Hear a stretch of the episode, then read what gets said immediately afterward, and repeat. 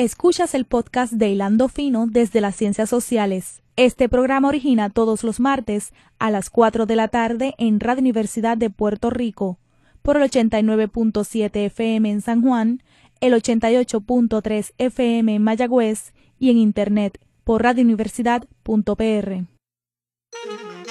Cadena Radio Universidad de Puerto Rico presenta Hilando Fino desde las Ciencias Sociales un programa de análisis profundo sobre temas contemporáneos de interés nacional e internacional a cargo de profesores e investigadores universitarios.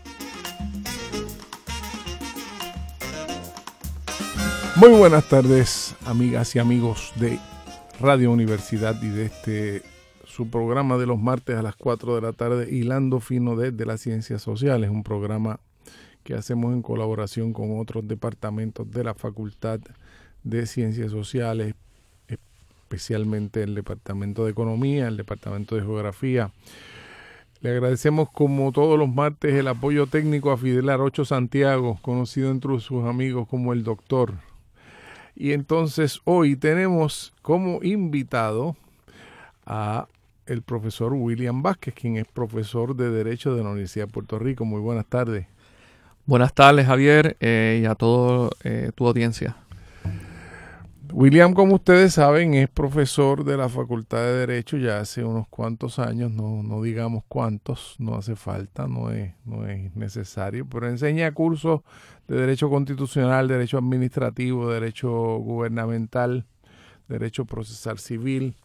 Y hoy, este, yo había conversado con él ya hace algunas semanas porque estábamos pendientes de la vista que iba a ocurrir y que ocurrió de hecho hace ya una semana aproximadamente eh, en el Tribunal Supremo de Estados Unidos sobre la ley promesa y específicamente sobre el, un aspecto de la ley que había sido declarado inconstitucional por el Tribunal de Circuito eh, de Boston, eh, una opinión firmada por el juez Torruella, pero eh, a la cual también se unieron los otros dos jueces de, ese panel. Fue una decisión unánime y entonces eh, ha generado mucho interés. Como ustedes saben, sorpresivamente eh, o inusualmente el Tribunal Supremo se ha tomado mucho interés en los últimos años por considerar aspectos de Puerto Rico. De hecho, este es el tercer caso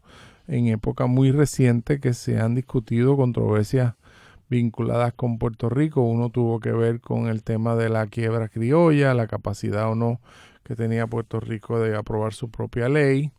Después eh, hubo el, el, caso, casi en el mismo momento, el caso de Sánchez Valle sobre si Puerto Rico podía radicar cargos criminales una vez el gobierno federal también lo había hecho, un tema de, de doble exposición, pero que también eh, tuvo algunas eh, expresiones sobre eh, la condición política de Puerto Rico. Y entonces en este último, que había grandes expectativas de que se iban a hacer este, unos, unos señalamientos de largo alcance sobre el tema de Puerto Rico, eh, pues ya ocurrió la vista. Y entonces eh, la ventaja de que haya ocurrido esa vista es que casi inmediatamente, en este caso al otro día, para, para mi sorpresa, que no siempre sigo estas cosas, ya estaba disponible. La misma tarde. La transcripción. La misma tarde. La misma tarde. Estaba, estaba. Así que. Y el audio ya está disponible. Ah, sí. Sí. Muy bien. Así que aquellos que.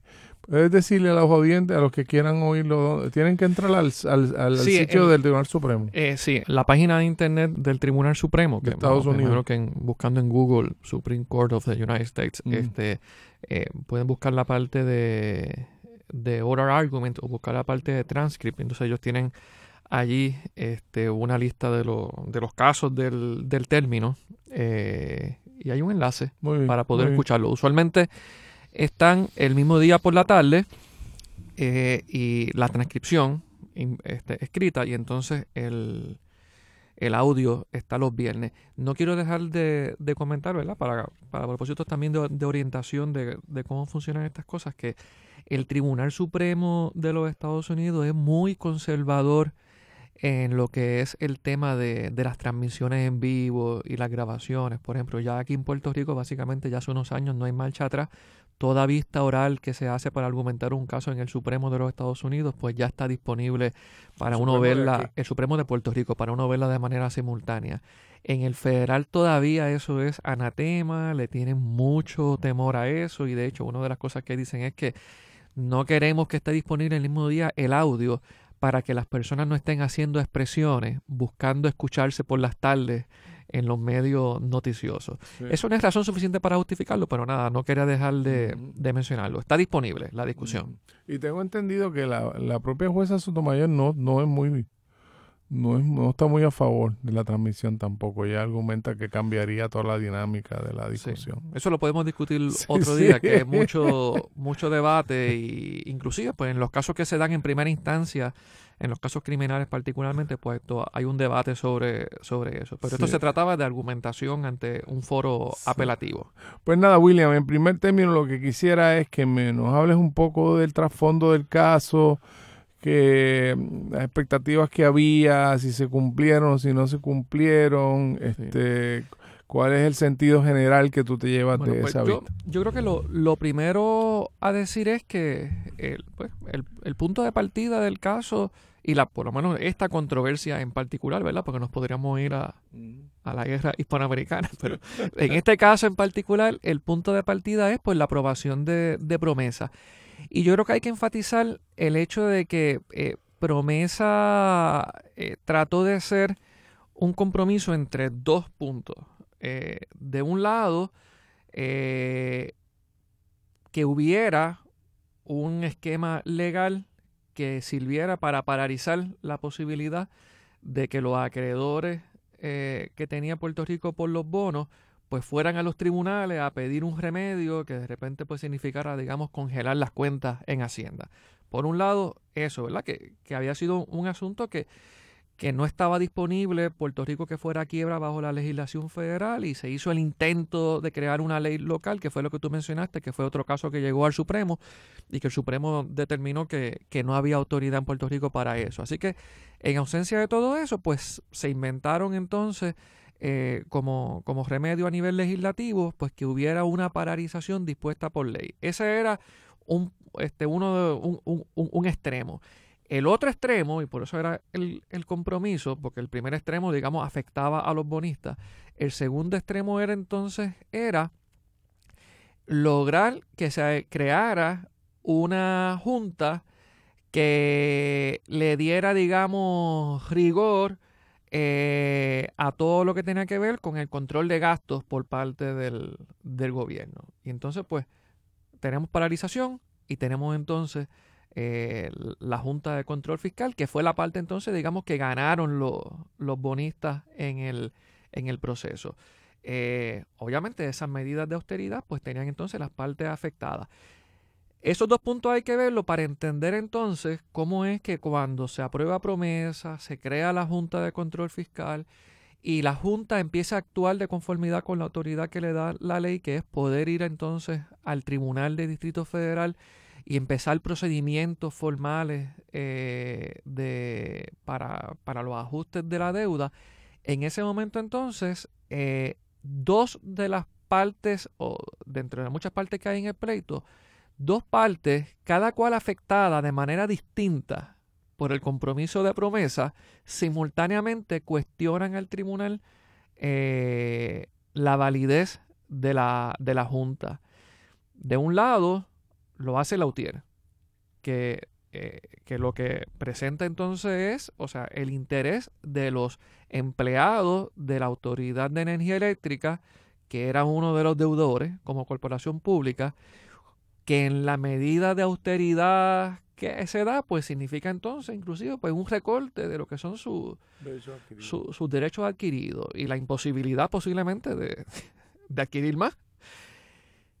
Y por otro lado, los bonistas, algunos de ellos, afectados eh, por tanto por la paralización como también afectados por algunos recortes que pudiera entonces impulsar alguna reducción en lo que era eh, la, la, deuda que ellos estaban reclamando al gobierno por parte de la Junta. Así que, obviamente, no son partes que estén en sintonía, pero ambos tenían entonces este, un interés en atacar, pues cada uno de esos extremos de, de, promesa y encuentran como punto en común este planteamiento de que cómo se nombraron a los miembros de la Junta de Control Fiscal era inconstitucional a base de la Constitución de Estados Unidos, que es lo que estamos hablando, de legislación hecha por el Congreso. Sí, y aquí hay un elemento paradójico interesante, ¿no? Que si lo pusiéramos en términos estrictamente ideológicos, Lautier está diciendo que es neoliberal y los bonistas están diciendo que no es suficientemente neoliberal. Así que están en puntos exactamente opuestos, eh, eh, ambos pensando que la ley, este, sin embargo, tiene defectos legales importantes. Y estos son este, bonistas que tienen mucha experiencia retando eh, cualquier esquema legal que les vaya a poner en riesgo recobrar la totalidad de su, de su acreencia. O sea, como una actividad de negocio, la compra de los bonos porque muchos de estos son de los fondos buitres. La compra de los bonos respondía a una lógica de negocios que incluye eventuales procesos de litigio. claro. Así que esto no es esto no es tampoco un evento eh, inusitado. Exacto. Eh, que estos bonistas cuando invierten saben que quizás van a tener que ir a los tribunales a proteger su acreencia. Parte del costo del negocio. Muy bien, muy bien. La Entonces, ah. eh, bueno, la, lo que se planteaba es lo siguiente. Eh, la ley promesa es una ley creada por el Congreso y la ley crea la Junta de Control Fiscal. Y la ley dice que la Junta es, y esta es una de las partes, ¿verdad? Siempre bien extraña, que la Junta es, una, es un ente del gobierno de, Puerto Rico y que es un ente que tiene que ser sufragado sus gastos por, por fondos de, de, Puerto Rico. Pero entonces el asunto particular era cómo se nombraban. Eh, en esencia, de los siete miembros, seis de ellos se iban a nombrar por el presidente a base de una recomendación que le hiciera eh, los líderes de cada una de las cámaras del Congreso, la Cámara de Representantes y el Senado Federal. Y el séptimo miembro era un miembro de elección libre por parte del presidente. En este caso, ¿verdad? Pues quien le tocó hacer las designaciones fue a Obama. Eso es lo que requería la ley. Lo que no requería la ley era que esos nombramientos eh, fueran sujetos al consejo y consentimiento del Senado. Aunque debo decir que la ley sí contemplaba eso, porque la ley decía, básicamente establecía dos métodos de nombramiento. O el presidente seleccionaba a los que le estaban recomendando eh, estas seis posiciones, los líderes de, congresionales, o el presidente podía escoger otra persona, pero esa otra persona tenía como quiera que enviarla al Senado para consejo y consentimiento. Esa parte nunca se activó. El presidente básicamente nombró las seis personas, Obama, que fueron recomendadas por, los líderes congresionales y nombró un, un, séptimo un séptimo miembro. Y, y, parte de lo que ocurría era que había prisa, supuestamente, por hacer esos nombramientos, porque ya se estaban acercando unos periodos en que iban a haber un incumplimiento y eso podía generar el tipo de acción legal que se quería evitar, así que había que constituir la Junta con algún tipo de celeridad. Correcto. Eh, y entonces, eso es lo que la ley decía y eso es lo que pasó. ¿Qué es lo que cuestionaron entonces eh, unos grupos de los bonistas y, y, la, y la UTIEL? Lo que decían es lo siguiente, decían, esos funcionarios de la Junta, al ser creada la Junta por el Congreso de los Estados Unidos y al tener estos funcionarios la autoridad de ir sobre el gobierno de, Puerto Rico, deben considerarse funcionarios federales.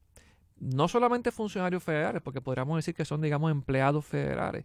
Cuando decían funcionarios federales se refería funcionarios federales de alto rango. ¿Y a qué voy con lo de alto rango? Si uno mira la constitución de los Estados Unidos, recuerden que la constitución ¿verdad? Pues tiene dos partes fundamentales, una parte de estructura de gobierno y una parte de derechos individuales. la parte de estructura de gobierno, pues tiene un capítulo que es, un artículo, perdón, que tiene que ver con los poderes del presidente.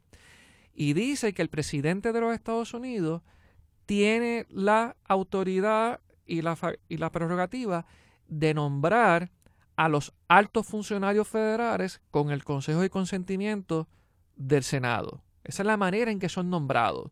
Es un poder del presidente, pero que lo tiene que compartir con el consejo y consentimiento del Senado. Pues lo que decían entonces Lautier y los bonistas es, pues eso, eso que menciona la Constitución de altos funcionarios, los miembros de la Junta son de ese tipo.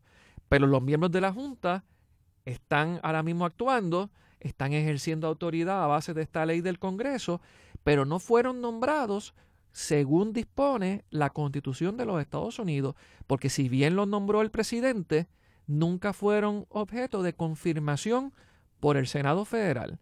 Así que ese era el planteamiento, que la ley promesa aprobada por el Congreso de los Estados Unidos, en ese diseño de que permitía que un alto funcionario federal, entiéndase, los miembros de la Junta, fueran nombrados sin pasar por el Senado, era contrario a la separación de poderes, era contrario a la constitución de los Estados Unidos y lo que le llaman la cláusula de nombramiento. Ese es en esencia el, argumento que hacen ellos como demandantes. Y en el caso tanto de Lautier como de los bonistas, entonces se reclamaba la nulidad de las acciones de la Junta en virtud de eso. Sí, porque eh, y esto para tenerlo claro, porque este era uno de los puntos que, más discusión ha generado, por lo menos para, para muchos sectores en Estados Unidos, a quienes, y muchos sectores a quienes no le importa nada el tema de, Puerto Rico. quiero, quiero, por ejemplo, mencionar, no es que no le importe lo que pase, es, que realmente lo que le importa es este punto de, de las consecuencias. Por ejemplo, en los procedimientos en el Tribunal Supremo Federal es muy eh, usual que, que aparte de, lo que son las partes principales en el pleito, muchas otras personas y entidades con interés presentan escritos al tribunal para un poco tratar, digamos, de ayudar, se presentan como amigos del tribunal, amigos de la corte, por eso es que se le llaman los amicus, que son los escritos que presentan. Por ejemplo, uno de los amigos de la corte en el caso fue la Cámara de Comercio de los Estados Unidos. Mm. ¿Sobre qué punto la Cámara de Comercio lo que le interesaba era el punto de las consecuencias? Porque, por ejemplo, ellos se dedican de ordinario a estar retando actuaciones de gobierno, ya sea federal o actuaciones de gobierno por parte de los estados, hasta de las ciudades. Y el planteamiento básico es, bueno, es que cuando nosotros retamos una actuación que entendemos que es ilegal del gobierno, es para invalidarla. Ese es el interés de la parte que va al, al tribunal. Nosotros no, tenemos un interés de hacer una gran contribución al derecho constitucional eh, y para que estén los libros, los estudiantes lo estudien. Yo tengo un interés concreto y lo, básicamente lo que decía Lautier y lo que decían los bonistas es, pues yo no quiero tener un papel que yo pueda colgar en una pared que diga la Junta es inconstitucional. Yo lo que quiero es que se dejen sin efecto acciones que nosotros entendemos que fueron inconstitucionales. ¿Por qué? Porque fueron tomadas por unos funcionarios que no estaban nombrados de acuerdo a lo que la ley decía. Y esa es un poco la, la posición que asume la abogada de la UTIER, que plantea, mira, ustedes nos han dejado aquí sin un remedio, han dicho que sí, que esto es ilegal, pero hasta ahora no, no ha tenido ningún efecto concreto sobre la pérdida de derechos que ha tenido que ha tenido Lautier. Tengo dos preguntas, eh, una más general, una más específica. La más general es, ¿cómo tú explicas que se haya producido tanto interés en tiempos recientes en temas de Puerto Rico, de quiebra, doble exposición, ahora esto? Es, eh. Eh, sí, sí, sí, sí. Eh, Digo, ya tendrá que ver con la presencia de Sotomayor en el tribunal. bueno, eh, primero porque uno lo considera raro. Yo creo que eso será lo, primero a plantear antes de entrar al reino de la especulación, que es lo más que, sí, sí, bueno, puedo compartir porque estadísticamente eh, son demasiado pocos los casos bueno, que llegan. son bueno, eso, o sea, podemos dar un dato estadístico, igual que lo podríamos dar sobre pues cualquier otro estado o territorio de Estados Unidos. Claro, lo que pasa es que nosotros obviamente pues tenemos una alta expectativa la, la, disyuntiva que representa históricamente la relación con Estados Unidos. Y entonces, como pues no es nuevo decir, tenemos un tranque histórico. Entonces, pues parecería que cualquier oportunidad de que el Tribunal Supremo se exprese sobre esto pudiera ser entonces este, un factor determinante, ¿verdad? Para lo que, y esto yo creo que, Por eso, Pero déjame detenerle ahí, o sea, que, que en cierto modo podría haberse creado aquí unas falsas expectativas de que el tribunal iba a entrar en unos temas que... Lo que hay es una eterna esperanza que se activa con, con situaciones como, como esta. La eterna esperanza es un buen título para un libro. Yo creo que en parte tiene que ver también con, con, con la manera en que nosotros hemos históricamente hablado del problema político y lo que significa el componente legal. Yo creo que esto siempre ha sido eh, algo que, que, ha mediado mucho en cómo lo hemos tratado. Eh, a veces le hemos dado demasiada importancia a lo legal. No, lo, no es que no la tenga, hay una dimensión eh, legal, siempre la, ha habido, pero a veces, pues, ante la frustración con las dinámicas políticas, pues se albergan una esperanza de que tal vez por la vía legal, por la vía judicial, si bien no se resuelva, tal vez se aclaren algunas cosas. Dicho eso, pues la realidad es que, que, que, pues son muchos casos en poco tiempo este, para un tribunal que ha tratado los casos de, de Puerto Rico de manera muy, a, mí, a mí me parece convincente el argumento de que hay, de que hay de que se están eh, trabajando temas económicos que son neurálgicos y que el aspecto económico de la relación entre Estados Unidos y Puerto Rico siempre ha sido un elemento central por la cuestión de que pues siendo territorio no incorporado no aplica la constitución. Hay una serie de compañías aquí que están porque la constitución no aplica en su totalidad. Eh, hay unos bonos que se han emitido porque la, las leyes federales lo permitieron. O sea que ese elemento de, de la relación económica eh, no había generado tanta controversia, pero Sánchez Valle, que es un, un caso que tiene más que ver con doble exposición, se decide al mismo tiempo que se está aprobando promesa.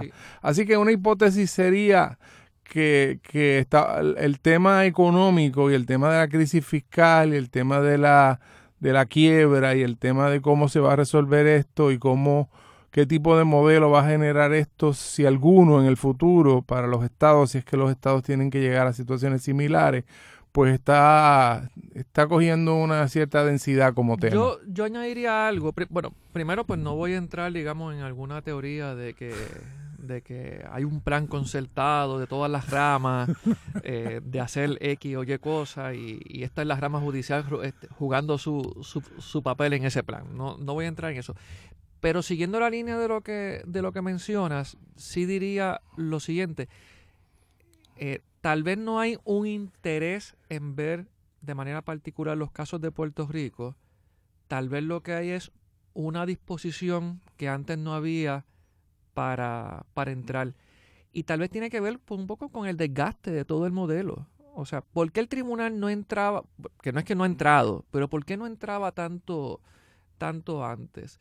Bueno, pues todo el mundo estaba como de conforme, ¿verdad? Eh, 1936, las bases militares, en términos de los intereses básicos de Estados Unidos, estratégicos, económicos, estaba conforme con la, con la relación. Y entonces pues tal vez que el tribunal entrara, lo que podía significar era, digamos, alterar algo que si no está roto, digo, viendo esto del tribunal, asumiendo, ¿verdad?, el tribunal insertado en una lógica tal vez institucional. Si ya eso no es así, si ya hay gran inconformidad, si las bases no están, si las 936 no están, eh, si hay un desgaste de legitimidad dentro del mm. propio Puerto Rico, pues tal vez en ese escenario las condiciones son diferentes. Cuando llega un caso, pues tal vez no hay un reparo en, en, mm. verlo. Mm. Este, más allá de eso, pues. Sí, sí, está bien, está bien. Yo sé, yo sé que te estoy obligando a, a especular, pero bueno, la especulación a veces también es útil. Este, yo, yo, este, quisiera que entraras ahora, si te parece, estoy dispuesto a negociar contigo el orden de los temas, pero me parece muy importante, William, que aquí se había creado una expectativa que tiene que ver con lo que acabas de decir, de que en vista de todo eso, se iba a dar una discusión importante sobre el tema de la cláusula territorial y el tema de que de, los poderes plenarios, etcétera. El tribunal no, no tomó esa ruta en términos generales. En términos generales, el, sentido mayor, corrígeme, fue que se entiende, a ver si yo estoy entendiendo bien esto, porque si yo lo estoy entendiendo, quizás lo podemos comunicar a los oyentes bien. El tribunal entiende que es de aplicación a Puerto Rico la cláusula de nombramiento. Es decir, que no hay un issue de que eh, el Congreso pueda aprobar legislación en Puerto Rico que no cumpla con, con, la norma de que si son funcionarios principales del gobierno federal tendrían que pasar por un proceso de nombramiento. Yo, diría más, el tribunal básicamente, varios otros jueces, le dijeron a la UTIEL, excepto ustedes, todo el mundo coincide en eso. Ok. Y entonces en ese sentido no era tan pertinente discutir los casos insulares porque los casos insulares, una de las cosas fundamentales que hacen es definir si hay un derecho que aplica a Estados Unidos que también aplica a los territorios. Resuelto el tema de que la cláusula de nombramientos aplica a los territorios y a los estados, vamos entonces a decidir, de acuerdo al tribunal, lo que es verdaderamente importante, si son funcionarios principales o secundarios. ¿Estás de acuerdo? Eh, Sí, pero déjame tal vez en este ánimo negociador, digo, para propósito también, ¿verdad? De las personas que están escuchando, pues repasar algo básico que fue, porque nos quedamos hace un rato en, en qué pidieron la UTIEL y los, y los bonistas. Lo importante es qué pasó después. Y lo que pasó después fue que el Tribunal de Distrito de la jueza Suen desestimó eh, la, la demanda, diciendo básicamente que que esto era parte del ejercicio del poder del, del, Congreso a base de la clausura territorial.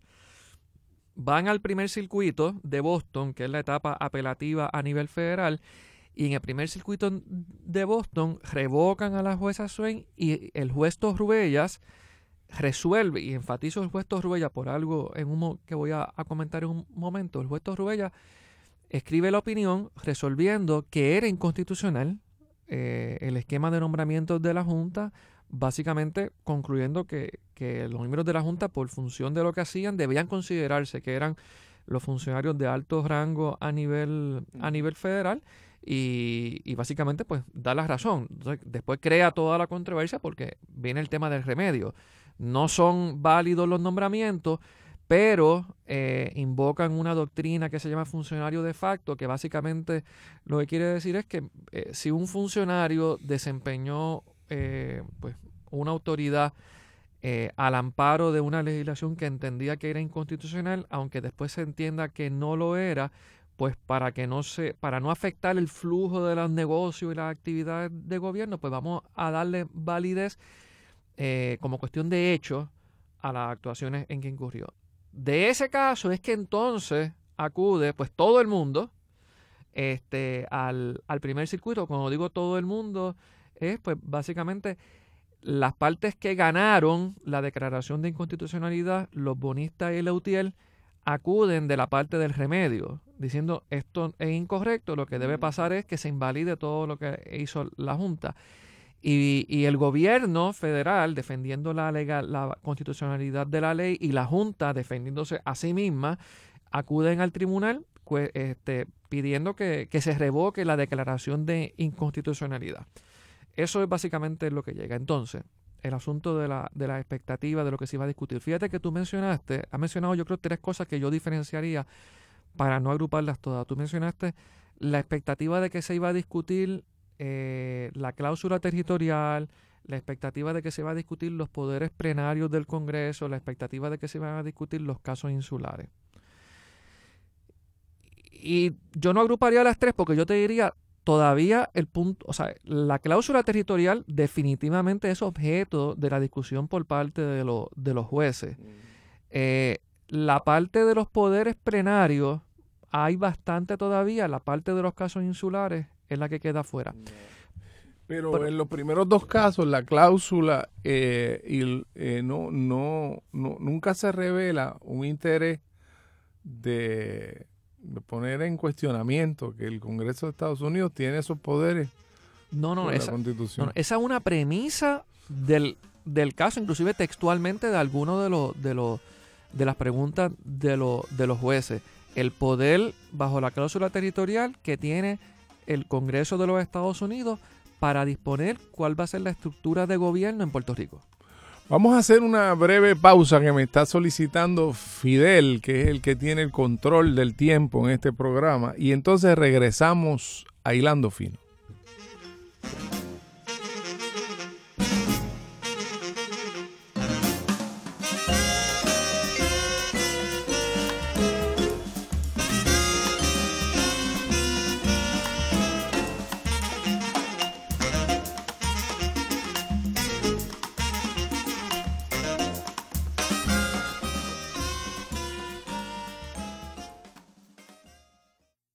Escuchas el podcast de Hilando Fino desde las Ciencias Sociales. Este programa origina todos los martes a las 4 de la tarde en Radio Universidad de Puerto Rico por el 89.7 FM en San Juan, el 88.3 FM en Mayagüez y en Internet por radiouniversidad.pr.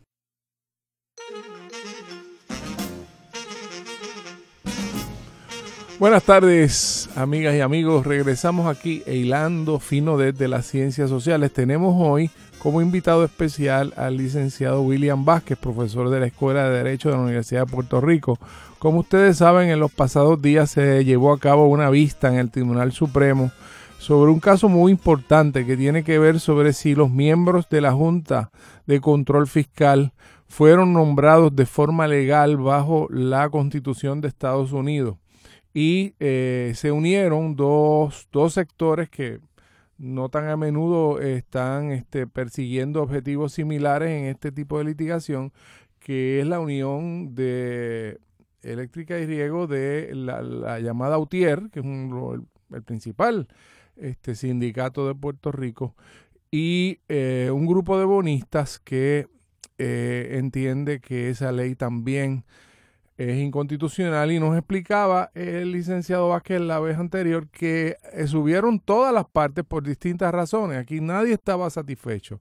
No estaba satisfecho Lautier y los bonistas porque no se había dado un remedio adecuado en términos de, de, la nulidad de las acciones de la Junta y no estaba satisfecho el gobierno de Estados Unidos ni la Junta eh, con el hecho de que se hubiera declarado inconstitucional el proceso de nombramiento. Entonces estábamos eh, hablando de que se habían creado unas expectativas muy grandes sobre el caso y que en términos generales eh, lo que se percibió es que estaba un poco eh, desinflado el ambiente una vez ocurre la vista.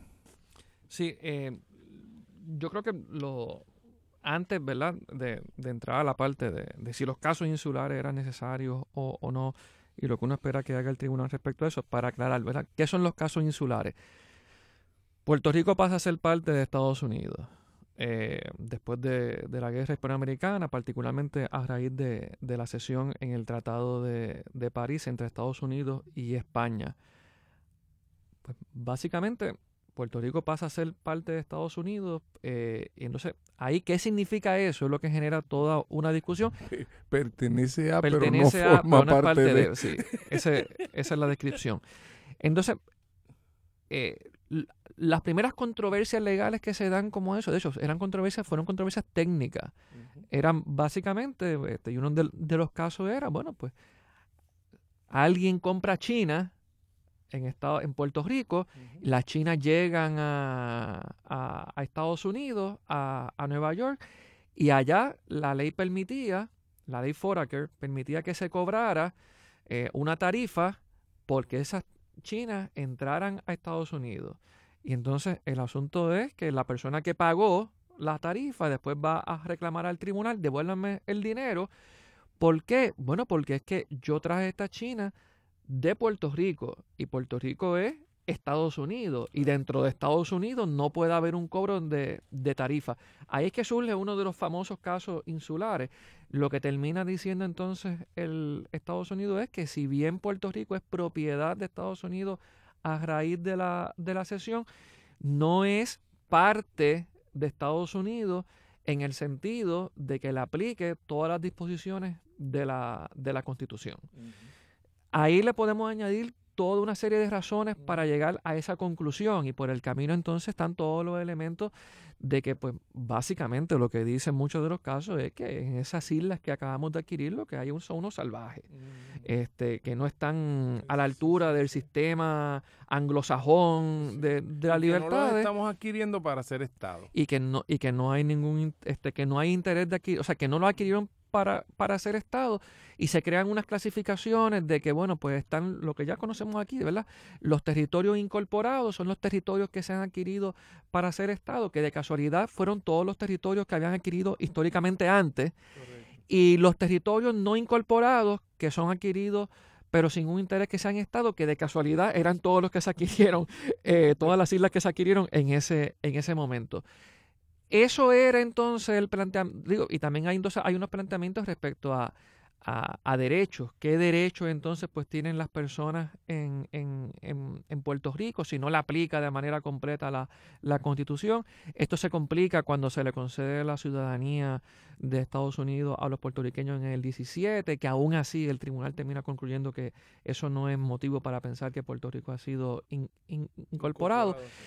Entonces, uno de los planteamientos que había por parte de la, de la UTIEL era el planteamiento de, los casos insulares, que, los casos insulares, este es el momento para, para, para, para revocarlo. Entonces, claro, aquí tenemos dos planteamientos. O sea, primero, yo creo que hay un consenso, un alto consenso en términos de un repudio al lenguaje que hay detrás de los casos insulares y este, en términos de que un lenguaje pues despectivo, de menosprecio, eh, de, de, racismo. Hay un debate, aunque yo no creo que Lautier lo haya reconocido así en sus escritos, pero hay un debate de lo que significaría revocar los casos insulares. Porque los casos insulares dicen varias cosas, este, no solamente una cosa. Entonces, cuando si yo voy al tribunal, cualquier persona va al tribunal y dice que se revoquen los casos insulares, yo no estoy completamente claro qué es lo que uno le está pidiendo al tribunal que, que, que haga porque le decimos los casos insulares y son varios casos y, deciden varias cosas. Y la interpretación más radical en cuanto a lo que implicaría revocar los casos insulares es que se cortaría el vínculo mediante el cual se le permite al Congreso la, la gobernación de los territorios. Porque lo que, lo, sobre lo cual está sujeto el poder del Congreso sobre los territorios es la interpretación del tribunal de que la cláusula territorial es la que permite que, las leyes de Estados Unidos apliquen a los territorios. O sea, una vez tú rompes ese vínculo, eh, habría que establecer cuál sería el, el, el, proceso político para redefinir. Bueno, digo, si nos vamos a, algunas de las nociones básicas de las personas que estaban en contra de lo que se decidió en los casos insulares, algunos de lo que decían los jueces que eran disidentes en aquel momento, era básicamente en algunos casos la teoría de que, bueno, Estados Unidos la, la, cláusula territorial históricamente solamente eh, eh, estaba concebida para territorios que iban a estar en ese estatus de manera temporera y que iban a ser Estado. Ese es el default. O sea, no hay entonces espacio en el texto de la Constitución de Estados Unidos para tener literalmente una colonia a perpetuidad. Así que si, si esa es la parte que van a, a revocar, entonces pues habría una obligación de o, o encamínalo ya solamente para ser Estado o, tienes que disponer del, del, territorio. Eh, aquí el asunto de la aplicación del caso, que fue un poco lo, como comenzó mucha, ¿verdad? La discusión que, tuvimos es que como tú bien señalaste, de parte de, de los jueces parecerían no ser relevantes en la medida que eh, por lo menos lo que es el gobierno y lo que es los bonistas coincidirían en que la, en que la, cláusula de nombramiento, la primera enmienda, aplica al, caso de a Puerto Rico. ¿Qué significa que aplica al territorio de, Puerto Rico? Que si el Congreso de los Estados Unidos eh, creara una posición a nivel federal principal para tomar decisiones sobre Puerto Rico, y habría que definir cómo se hace eso, porque hay mucho de debate sobre eso en el caso. Si hace eso, pues la propia Junta lo que está diciendo en el caso es, ah, bueno, si el Congreso hace eso, entonces esa persona tiene que ir al Consejo y Consentimiento del Senado. Pero nosotros no somos así. Nosotros no hacemos eso. Mientras que obviamente el planteamiento de los bonistas no es controversial en ese sentido, porque el planteamiento de los bonistas es parte de la premisa, la cláusula aplica. Es que la Junta es eso, la Junta es un funcionario de alto rango. Entonces, ahí es que se queda sola la, la, la UTIEL, porque entonces, si eso es así, pues no haría falta. Claro, la UTIEL lo que está planteando en ese sentido es, ah, y lo que dicen ellos es, eh, plantearon los casos insulares antes, pero ahora están, están huyendo.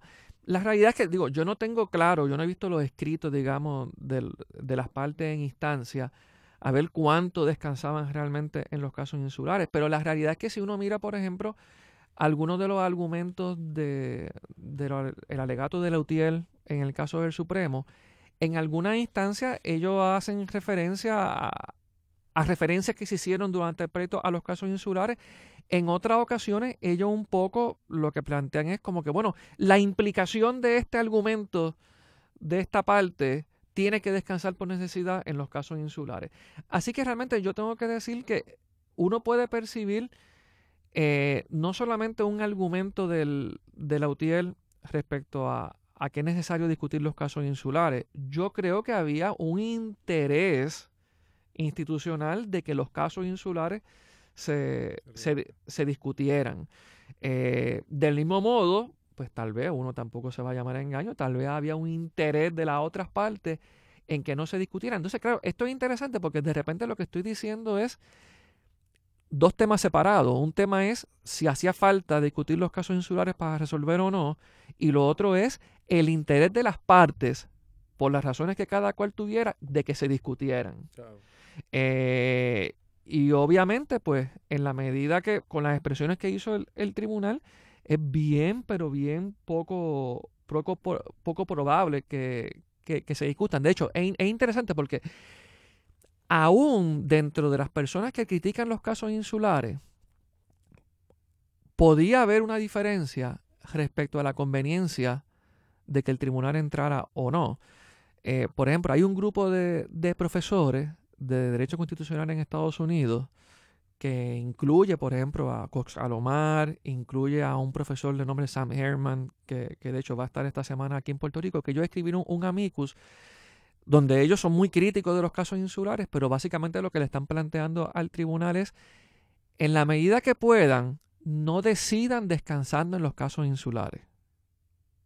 Claro, eso es diferente a uno decir que lo que decía Lautiel, no, no es que esto no hay manera que lo decidamos si no es entrando y revocando a los casos insulares. Fíjate que la preocupación eran de dos grupos que ambos tenían una visión crítica de los casos insulares. Y lo que pasa es que aquí, en la medida que el tribunal atiende el tema de Puerto Rico, se crean riesgos. Por ejemplo, algunos de los amigos, otros de, los amigos, eh, fueron, por, ejemplo, eh, exgobernadores. Acevedo Vilá presentó un amicus, eh, Alejandro García Padilla y Sila Calderón presentaron otro amicus. Hubo un grupo de legisladores del Partido Popular que también comparecieron un amicus. Y por ejemplo, ¿cuáles son algunas de las preocupaciones que tienen esos amicus? Pues, ¿qué se va a decir de Lela? No es que el caso, en su mérito, fuera un caso sobre la relación política fundamental sobre si es constitucional o no es, o no es constitucional. Eso va a tener unas páginas en la opinión. Lo que pasa es que a veces las dos o tres páginas antes de llegar a eso, cuando meramente cuando te describen lo que ha pasado en Puerto Rico, ahí para mucha gente se lo juega todo. Eso pasa así. Pero, mm, me parece a mí eh, eh, que lo que sucede es que algunos de los que estuvieron allí, o personas como yo, que después nos leímos la, la transcripción, parecería parecería, a base de los argumentos, y, se, ha dicho con, mucha justicia a algunas personas que tengan cuidado porque no siempre lo que se discute en una vista refleja necesariamente lo que va a ocurrir después. Los jueces están preguntando las áreas más problemáticas que ellos les causaron más, más controversia, pero después la opinión puede ir en una dirección distinta a lo que se sugiere en, en la argumentación. Pero pero la, la vista no crea muchas expectativas de que se va a entrar mucho en las particularidades de Lela o de la relación política, sino que parecería que, que parecería que puede producirse una opinión mayoritaria muy técnica en cuanto a que aplica la ley de nombramiento y que no son funcionarios este, principales, sino secundarios, y hacer una lectura muy, muy, muy limitada. Coincido, pero dos comentarios. Primero, me reitero en lo que decía hace un momento. Aun cuando no hagan unos grandes pronunciamientos, hay dos, tres párrafos donde meramente van a describir lo que pasó y a mucha gente se le va la vida ahí. Se le va la vida ahí en términos de si se dice que es una relación especial, si no se dice nada, si está en una nota al cárcel, si está en el texto. Parecería que no van a decir nada. Parecería. Eh, bueno, bueno, eso. Por otro lado, fíjate, en términos de expectativa, parte de lo que es terrible en el caso es lo, es lo siguiente. Desde el punto de vista, digamos, de, de nosotros en Puerto Rico y la, y la situación política en, que, estamos. Sí. sí. hubo un intercambio bastante interesante entre la Sotomayor y el representante del gobierno federal en que, en que ella, Sotomayor le dice, pero esto es una cláusula sobre propiedad. Eh, y él le dice, no, nosotros no leemos esa cláusula de esa forma, que un poco va por ahí, por lo que tú estás comentando, cuál va a ser eh, eh, si se metieran en ese campo, tendrían que interpretar un poco cuál es el poder que subsiste bajo, bajo eso que llamamos la cláusula de propiedad. bueno, y, hay, y ahí sí que, te, que coincido que no van a entrar ahí. Yo, yo dudo mucho que, que entren ahí.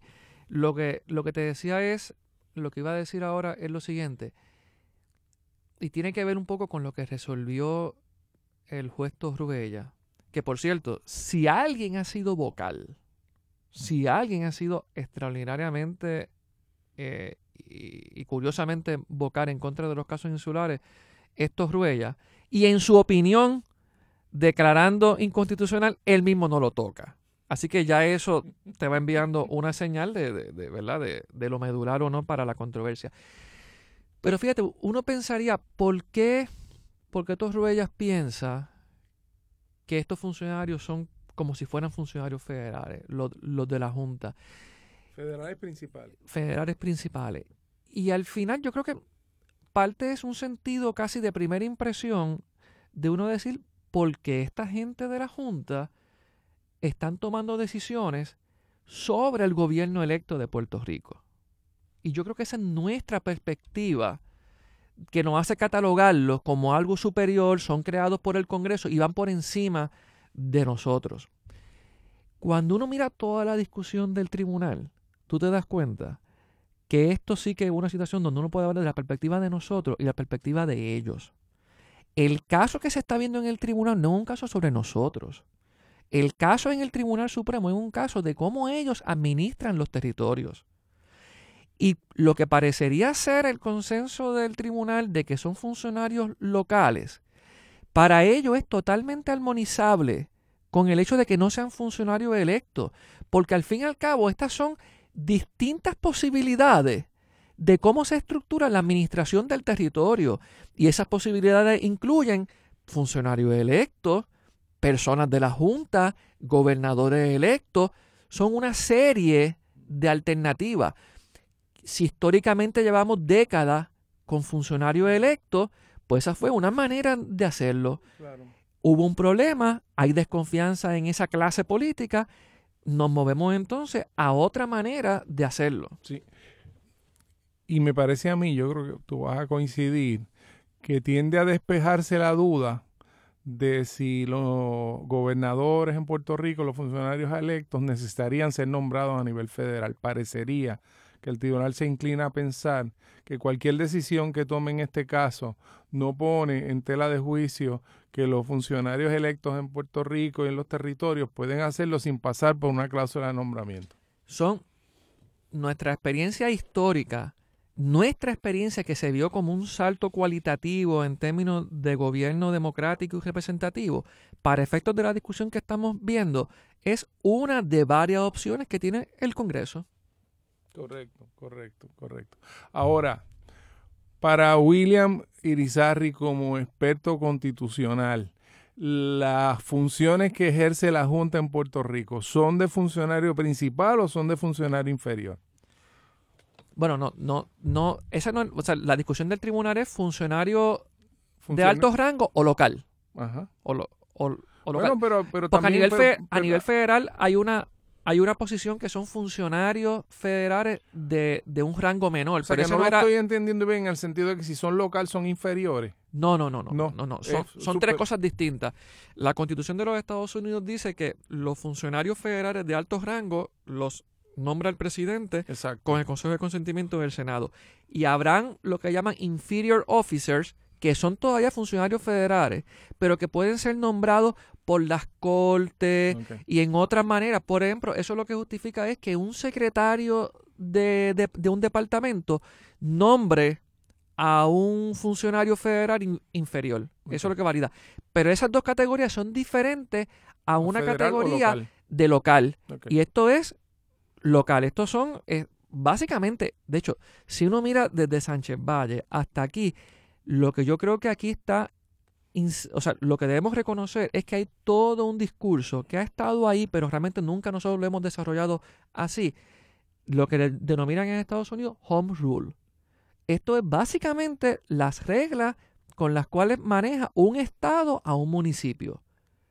Puede hacer, tiene todos los poderes que quiera.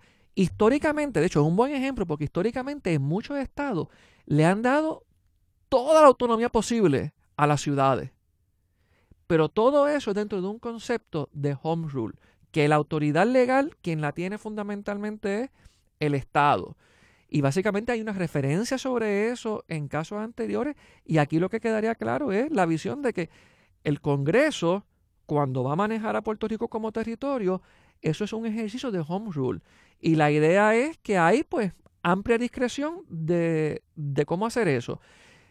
Yo tendería a pensar, viendo la discusión, me inclino más a la interpretación de que son funcionarios locales. ¿Por qué? Porque es que me parece, y te lo digo pues con, con mucha pena, que tengo que reconocer que esa controversia que se estaba dando allá, bajo la constitución de los Estados Unidos, impugnando una ley federal, responde a la lógica de un tema del derecho de Estados Unidos y cómo manejan ter- territorio. Y te lo digo, o sea, pues con todo, ¿verdad? El, el- la, la- la pena y, y- y la molestia sí, respecto A, a- a que nosotros pues quedamos, eh, o sea, es Puerto Rico, pudiera ser cualquier territorio para efecto Pero- de lo que pero- estamos pero- hablando. Ajá, pero la, la, la argumentación, yo creo que Sotomayor fue quizás quien mejor lo articuló, es que primero son independientes del gobierno de Puerto Rico y segundo, pueden hacer cosas que un funcionario local normalmente no podría hacer. Es que la, yo creo que la respuesta del tribunal, y digo, no me satisface lo que estoy diciendo, pero yo creo que la respuesta sería, ellos son otro tipo de funcionarios locales. Entonces, eh, en Puerto Rico coexistirían funcionarios locales electos y funcionarios locales no electos. Eso, obviamente, otra vez, desde un punto de vista de representatividad democrática, es un desastre. Es un desastre. O sea, por eso es que legítimamente, pues uno puede decir, o sea, después de promesa, estamos otra vez con las leyes, con las leyes orgánicas. O sea, el debate, y, y yo, o sea, y yo te diría, más que, más que Sánchez Valle, más de lo que digan, aquí lo determinante fue la aprobación de promesa. O sea, lo que se hace, esta es lo que daría, por eso es que me, me parece a mí que como quiera, el caso sí es importante en términos de las relaciones de Puerto Rico con Estados Unidos, porque cuando el tribunal hable de promesa, y de la Junta, si lo hace para validarlo desde el punto de vista del tema este de, de- de la cláusula de nombramiento, de todos modos, lo que va a implicar es la normalización del esquema de promesa y básicamente la cancelación del esquema de gobierno propio electo en, Y- en Puerto Rico, en una de, como parte de los párrafos de preámbulo de la decisión. ¿No? Y, y, y quizás incluso hasta una expansión de la de los poderes del Congreso en ese sentido, porque casi, casi, como yo lo interpreto, quizás yo estoy equivocado, casi, casi el tribunal estaría diciendo lo importante va a ser cómo nombre el Congreso esos funcionarios. Si los nombra locales y los define como miembros, como parte del gobierno local, eso para el, para, para el tribunal va a tener una deferencia fundamental y en ese sentido puede ser hasta una ampliación de los poderes. Fíjate, cuando tú hablas ampliación, eso nos lleva a un punto mm, medular de, de, lo que es también el discurso que ha habido siempre en la discusión de la, del poder de, del Congreso sobre Puerto Rico en términos de, de si la, la, la ley 600 y lo que implicó la aprobación de la constitución de, de, Puerto Rico, se habla muchas veces de que fue una renuncia del Congreso a sus poderes. Claro, si es una renuncia, ¿qué significa promesa? Entonces, si promesa es válido, entonces no fue una renuncia, fue una delegación. Claro. Y una delegación que conceptualmente está sujeta a una reserva de autoridad. Y esa reserva de autoridad es, es, promesa. Y esa es la que se está ejerciendo. Y la, que, está, y la que están ejerciendo. Mm. Porque lo otro sería decir, y es lo que yo no he visto el caso que ha llegado al tribunal, pero lo otro sería, y tenemos que enfrentar eso, es decir, hubo una renuncia y conforme a esa renuncia, promesa inconstitucional. No es válido.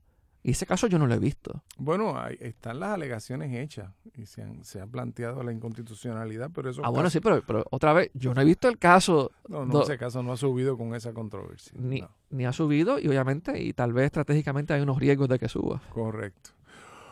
Bueno, pues Fidel me señala que se acabó el tiempo, así que le agradecemos profundamente a William Vázquez. Esperamos que esta conversación haya sido estimulante. Sabemos que quedan temas para, para seguir sobre la mesa, pero será entonces hasta la próxima semana en Hilando Fino.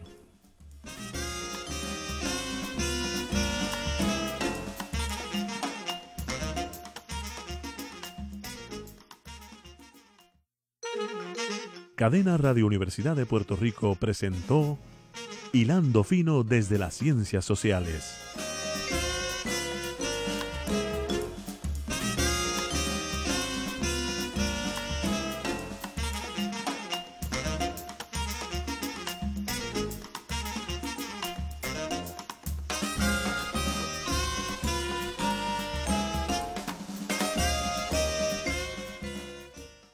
Escuchaste el podcast de Hilando Fino desde las Ciencias Sociales. Este programa origina todos los martes a las 4 de la tarde en Radio Universidad de Puerto Rico, por el 89.7 FM en San Juan, el 88.3 FM en Mayagüez y en Internet por radiouniversidad.pr.